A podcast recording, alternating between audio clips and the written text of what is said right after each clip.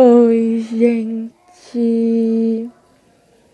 Hoje vim falar sobre o impacto das embalagens no meio ambiente. Hoje, um terço dos lixos domésticos é composto por embalagens. Cerca de 80% das embalagens são descartadas após serem usadas apenas uma vez. Como nem todas seguem para reciclagem, esse volume ajuda a superlotar os lixões. Isso é muito ruim. Exigindo novas áreas de depositar lixo que geramos. Quando o resíduo segue, mesmo para o depósito de lixo, recentemente foi descoberta uma enorme quantidade de lixo boiando no meio do Oceano Pacífico. Esse grande depósito que se entulhou se formou como o lixo jogado por barcos e etc.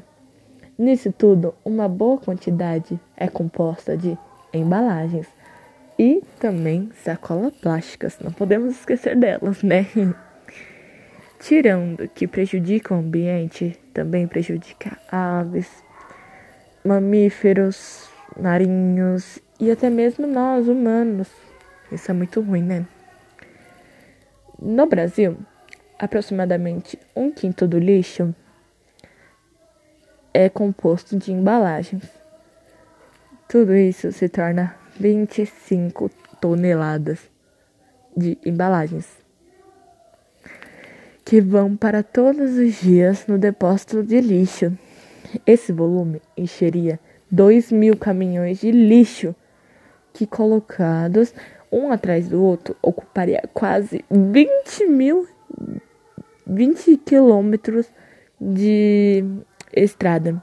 Ou seja, as embalagens, quando consumidas de maneira exagerada e descartadas de maneira irregular ou até mesmo regular, em ser recicladas contribuem às enchentes, perca de animais, saúde dos humanos. Viu como isso é grave? Gente, isso está se tornando cada vez mais frequente.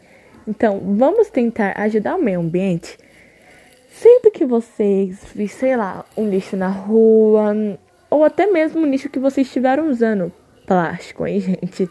Vocês peguem e coloquem dentro da, hum, do lixo reciclável porque aí os lixos não vai parar no meio ambiente, uma coisa que prejudica até mesmo nós, né?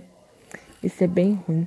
Então vamos fazer assim, que se cada um começar a fazer a sua parte, cerca de 80%, lembra que eu disse? Já vai diminuir para, sei lá, 79. Então se todo mundo fizer, já já vai ter só 10%. Isso vai ajudar muito no meio ambiente. Vamos parar de perder tantos animais o meio ambiente vai parar de ter muito enchente. E até mesmo nossa saúde vai melhorar muito, né, gente? Claro.